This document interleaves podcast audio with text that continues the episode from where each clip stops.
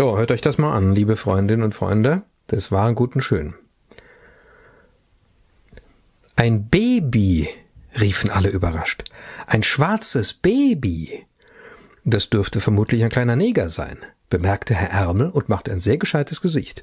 Für wahr, sprach der König und setzte seine Brille auf. Das ist erstaunlich, sehr erstaunlich. Und er nahm seine Brille wieder ab. Was haben wir hier gehört? Genau. Jim Knopf. Das wahre, gute, schöne. Der Podcast mit Markus Grimm.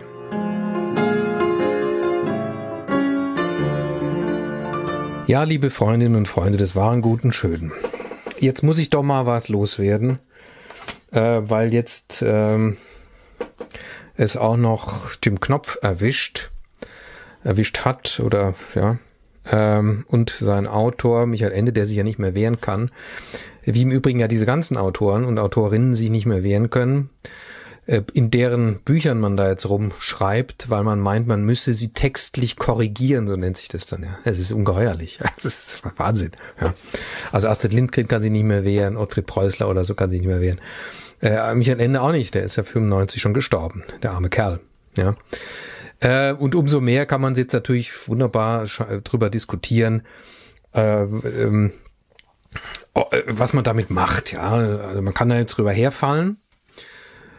Jetzt äh, ist der Anlass günstig. Ähm, Jim Knopf ist äh, 1960 tatsächlich das erste Mal erschienen, also vor 60 Jahren und war der literarische Durchbruch übrigens auch von Michael Ende, also der erste Jim Knopf. Dann gab es ja zwei oder drei Jahre später eben nochmal Jim Knopf und die wilde 13. Jetzt hat er also nicht dieses Wort, was ich jetzt gerade gelesen habe, das kommt in dem Text nochmal vor, das N-Wort. Äh, das hat Michael Ende den Fehler begangen zu benutzen. Ja. Ähm, gut. N-Wort. Jetzt müssen wir mal wirklich ganz genau hinschauen, äh, worum es sich hier handelt. Das ist natürlich sehr komplex und wir werden es jetzt auch nicht gelöst kriegen, das ganze Ding. Ähm, aber ich versuche mal einfach ein paar Gedanken anzustellen. Zunächst mal eine Beobachtung. Ähm, es gibt tatsächlich Texte, die sich nicht, die gar nicht mehr sich trauen, das Wort Neger hinzuschreiben.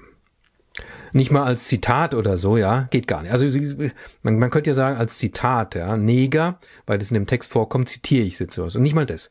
Man traut sich das Wort überhaupt nicht hinzuschreiben, sondern man schreibt dann das N-Wort. Nicht in Anführungszeichen, ja, das N-Wort. Ja. Man traut sich nicht mehr Neger hinzuschreiben. Ja. Hier steht's nochmal. Kurze Rückblende, nicht wahr? Wir alle sind vermutlich mal mit dem Wort Neger groß geworden. Ja, wir haben dann irgendwie von Negern gesprochen, wenn die im Fernsehen oder sonst wo wir schwarze Menschen gesehen haben. Darf man, Schwarze darf man heute, glaube ich, auch gar nicht mehr sagen. Schwarze, das heißt jetzt colored, was ja Englisch ist und bunt heißt eigentlich. Ja, was ist das für ein Blödsinn? Also das soll jetzt also die Lösung sein. Ja, okay. Also dunkelhäutige Menschen. Ja, und dann haben wir Neger gesagt. Ähm, und wir haben uns nichts dabei gedacht. Man sollte also das in Rechnung tragen, dass 1960, ja, zu einer Zeit, als wir noch jung waren oder vielleicht noch gar nicht geboren, je nachdem wie alt wir jetzt sind, das Wort Neger, so wie wir es verwendet haben, komplett unproblematisch war. Ich weiß, jetzt gibt es natürlich Leute, die widersprechen dem, komplett unproblematisch war es, nicht so aufgeladen, aber wir haben es unproblematisch gebraucht. Ja, und Michael Ende auch. Äh, kurz, äh, kurzer Vorgriff. Es gibt überhaupt kein unrassistischeres Buch auf der ganzen Welt, vermute ich, als Jim Knopf und Lukas der Lokomotivführer oder Jim Knopf und die wilde 13. Das sind unglaublich gute Bücher, tiefgründige Literatur. Lest's mal wieder, falls ihr es noch nicht getan habt. Das ist keine Kinderliteratur. Können auch Kinder lesen. Äh, es ist auch Erwachsenenliteratur. Das ist von einer unglaublichen Fülle und Tiefe existenziell. Also dieses, ihr erinnert euch vielleicht noch so grob dran, da geht's ja um dieses Lummerland und das ist, da kurft dann dieser Lukas immer rum und das ist alles ganz putzig und nett. Wir kennen es vielleicht auch aus der Augsburger Puppenkiste und so weiter. Ähm, und dann machen die sich auf eine Reise und erleben allerlei Abenteuer. Im Laufe dieser Abenteuer spielt aber eben auch ein Drache eine Rolle, der Frau Malzahn heißt, der wird dann aber irgendwie besänftigt und verwandelt sich. Dieses ganze Lummerland entpuppt sich, ich spoilere jetzt nicht, falls ihr es noch nicht gelesen habt, entpuppt sich als was ganz anderes, ich spoilere jetzt eben doch nicht, Also lest es, das ist ganz, ganz große Literatur. Also mich hat das wirklich völlig umgehauen, diese beiden Bücher, die dann auch noch äh, zusammenhängen. Also man merkt, wenn beim Lesen, es geht hier nicht einfach um eine nette Abenteuergeschichte, sondern da ist noch, noch viel mehr dahinter. Da liegen noch viele, viele Ebenen dahinter. Das ist, was große Literatur ausmacht. Das ist Jim Knopf. Also da gibt es kein Vertun. Und rassistisch ist es 0,0. 0,0. Wie soll ein Buch rassistisch sein, was einen schwarzen Jungen zum Helden macht? Ja gut, jetzt kommt der Einwand, nicht wahr? Ja, ähm, aber diesem schwarzen Jungen werden jetzt irgendwelche stereotypen Eigenschaften zugeschrieben, die man eben so mit Schwarzen oder Negern damals, wie man so sagte, verbindet, verbunden hat. Und das sei ein großes Problem. Was soll man dazu sagen? Natürlich sind, können Stereotype große Probleme sein, wenn sie dazu dienen, Menschen einzusperren. Also wenn ich Menschen in die Stereotype einsperre, ja, dann können sie natürlich ein Problem sein. Andererseits, Stereotype können auch einfach lustig sein. Ja, wir sollten mal wieder, wie soll ich sagen, unseren Humor wieder entdecken. Wir haben unseren Humor alle verloren. Es ist alles unglaublich. Wir, wir haben keinen Humor mehr und und amüsieren uns stattdessen über irgendwelche sogenannten Satire- oder Kabarett- oder Comedy-Sendungen im Fernsehen, die absolut nicht witzig sind. Ja. Auch das ist ein anderes Thema, ja. Aber da muss man auch nochmal genau hinschauen, ja. Das hat alles mit Humor überhaupt nichts zu tun, ja. Äh, das hat viel mehr zu tun mit Häme oder Böswilligkeit, ja. Wird lachen. Lachen ist kein Signum dafür, dass irgendwas witzig oder lustig ist, ja. Wenn jemand drüber lacht, heißt noch lange nicht, dass es jetzt gerade komisch war, ja.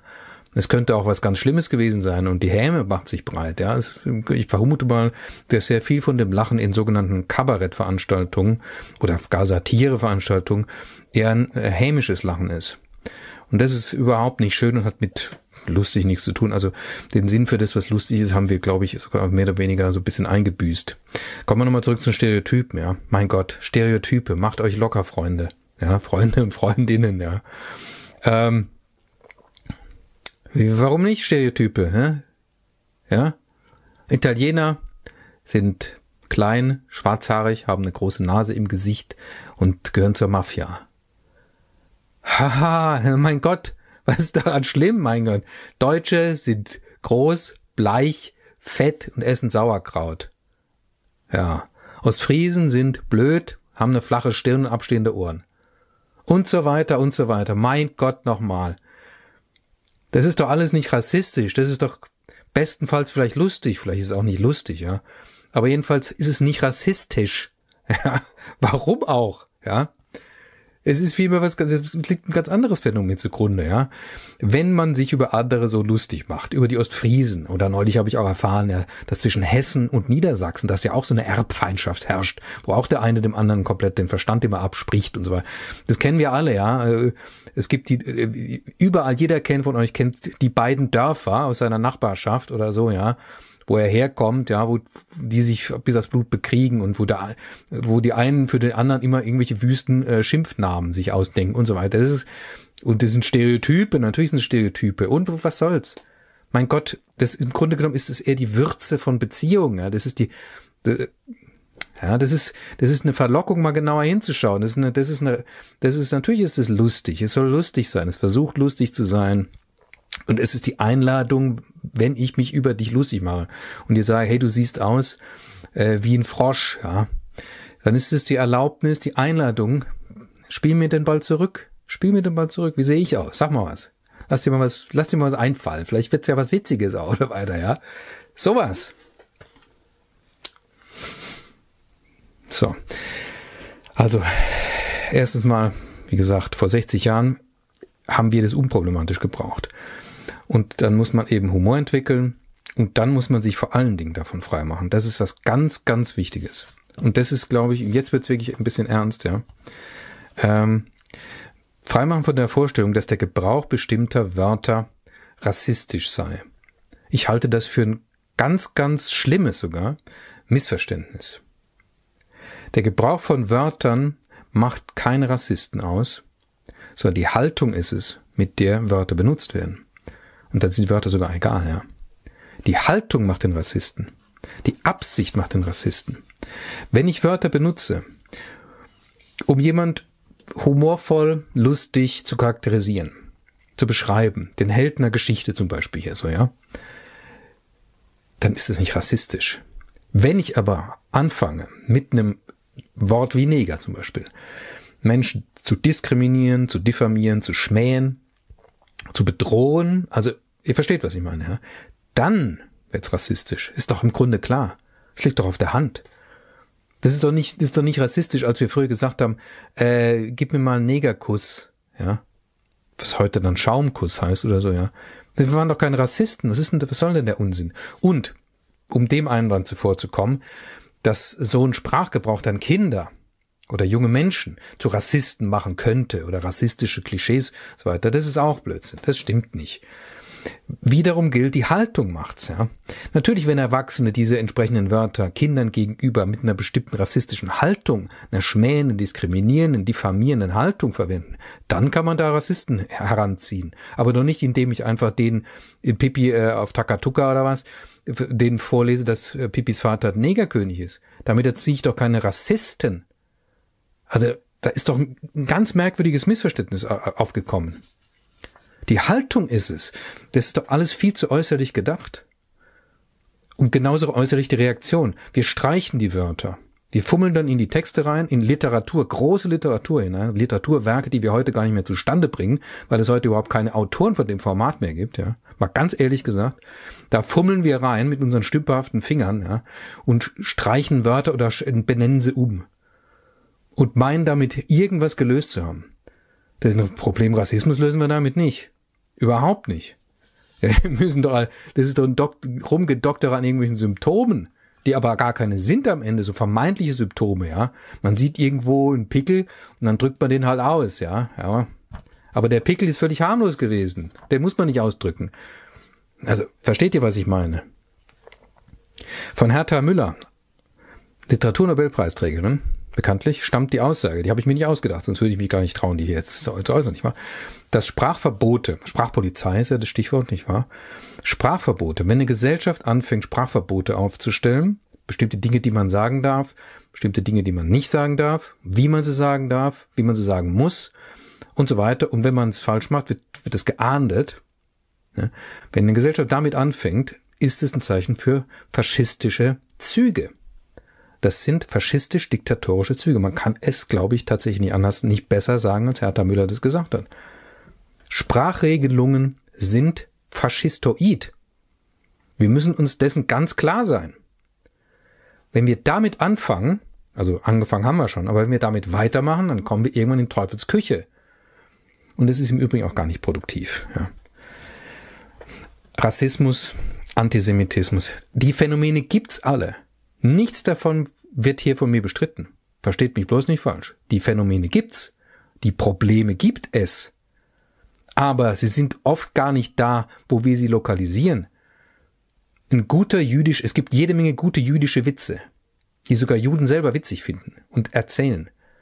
Ja, aber was soll man dazu sagen? Man darf über Juden keine Witze machen, oder wie? Ein jüdischer Witz ist per se dann schon antisemitisch. Das gibt es gar nicht. Es gibt nichts, was per se schon irgendwas ist. Das ist überhaupt nicht, das stimmt nicht. Das ist falsch gedacht. Ja. Und wenn jetzt hier Michael Ende schreibt, oder was der schreibt, eine seiner Figuren sagen lässt, das ist ja wohl ein kleiner Neger, der da in dem Päckchen liegt, dann ist das alles andere als rassistisch. Es steht da nur ein Wort. Ich weiß nicht, ob ich mich verständlich machen kann. Man hat manchmal das Gefühl, dass diese Dinge doch eigentlich auf der Hand liegen, dass sie doch offensichtlich sind. Warum läuft es dann im öffentlichen Diskurs so merkwürdig schief? Und dann werden ja auch ganz gerne irgendwelche Experten und Expertinnen eben zitiert, ähm, Pädagogen oder sowas, ja, oder Sozialwissenschaftler, die dann wirklich auf die Probleme hinweisen von diesen ganzen Sachen. Da frage ich mich dann, ähm, lest ihr das eigentlich richtig? Speziell in diesem Fall von diesem Buch. Habt ihr das richtig gelesen? Wie könnt ihr Michael Ende unter Rassismusverdacht stellen? nur weil da so ein Wort vorkommt, nur weil da bestimmte Stereotype vielleicht vorkommt, die ich übrigens äh, nicht gefunden habe, im Übrigen mal ganz, nicht? aber man kann es einfach auch so behaupten, ja. Das wäre jetzt Stereotyp, so wie das, wie, wie Jim Knopf da dargestellt wird und so weiter. Also, mein lieber Mann, Das, das muss jetzt mal irgendwie wohl auch mal gesagt werden, weil, also das, da habe ich das Gefühl, das geht so nicht. Also jetzt kann ich irgendwie auch nicht, also wenn es dem Knopf an den Kragen geht, da muss man jetzt dann was sagen. Das äh, kann man nicht einfach so durchgehen lassen. Ähm, ja. Also, grundsätzlich, bevor irgendwo der Rassismus Vorwurf erhoben wird, ja, bitte auf die Absicht, die Einstellung, die Intention achten. Das kennt man doch eigentlich schon aus der Sprachtheorie. Wenn man Literaturwissenschaftler ist, müsste man das ja eigentlich auch dann wissen, nicht wahr? Es gibt ja nicht nur das, was gesagt wird, sondern eben auch das, wie es gesagt wird und das, wo hinaus, also wofür, woraufhin es gesagt wird, was damit erreicht werden soll. Und wenn man das wirklich unterscheidet, dann ist eigentlich ziemlich schnell klar, was rassistisch ist und was nicht rassistisch ist. Also das ist im Grunde genommen dann eindeutig. Lasst mir Jim Knopf in Ruhe. Lasst mir Michael End bitte in Ruhe. Ja. Schaut hin, wo der Rassismus wirklich ist. Äh, das ist ja im Grunde ist doch kein Sport. Man, das kommt mir manchmal so vor, als würde wie ein Sport betrieben. Ne? So, das ist so ähnlich wie, wie der Sport, der da entstanden ist, nachdem äh, Gutenberg, der bekanntlich jetzt wieder seinen Doktor, doch wieder irgendwo einen Doktor gemacht hat, nicht wahr? Äh, Karl Theodor zu Gutenberg, als der dann äh, in die Schlagzeile gekommen ist als möglicher Plagiator und dann entstanden da so als Sport gewissermaßen so äh, haben sich da Menschen da im Internet im Internet zusammengefunden, die dann eben seine Doktorarbeit nach Plagiaten durchgeforscht haben. Ja, so auf Plagiate Sammelseiten und das gab es dann eben noch andere, viele andere so Plagiate Sammelseiten, die andere prominente Menschen dann betroffen und so. Und das so als Volkssport gewissermaßen, wir suchen jetzt die Plagiate von dem und jenem, ja. Gut, das mag ja wissenschaftlich redlich sein, dieses Bemühen, aber äh, der, der, der Ehrgeiz, der Elan, mit welchem das geschehen ist, äh, verrät doch im Grunde genommen eher eine, eine wie soll ich sagen, eine etwas, hm, also humorlose jedenfalls, nicht wahr, und unschöne Geisteshaltung, wo man im Grunde jemandem anderen am Zeug flicken will. Das sollten wir lassen. Wir sollten das wirklich lassen. Und wir sollten jetzt aufhören, auch, also im Grunde jetzt auch sowas hier, Rassismus und so Geschichten. Ähm, das auch so als Sport zu betreiben. Wo ist der Rassismus? Wo steht das N-Wort? Oder wo wird ein Jude geschmäht? Antisemitismus und so weiter, ja. Ähm, genau. Also die Frage ist richtig. Wo wird hier geschmäht? Ja, aber nicht, wo stehen inkriminierte Wörter. Lasst, lassen wir bloß die Finger von den Wörtern. Die Wörter können gar nichts für, für nichts. Ja? Wörter an sich oder Worte an sich sind komplett arglose Wesen. Ja? Und so muss man sie auch behandeln. Mit Respekt und Achtung. Und wenn jemand ein Wort missbraucht, dann muss man es ahnden. Dann kann man sagen, das ist nicht richtig. Aber nicht jede Nennung eines Wortes ist ein Problem. Ihr merkt, ich wiederhole mich, deswegen mache ich jetzt hier Schluss. Geht mit offenen Ohren durch die Welt, ja. Guckt, wo ist wirklich der Rassismus, wo ist wirklich die Schmähung, ja. Ähm, und da müssen wir eingreifen. Und im Übrigen halten wir den Ball lieber flach. Also dann, bis zum nächsten Mal. Tschüss.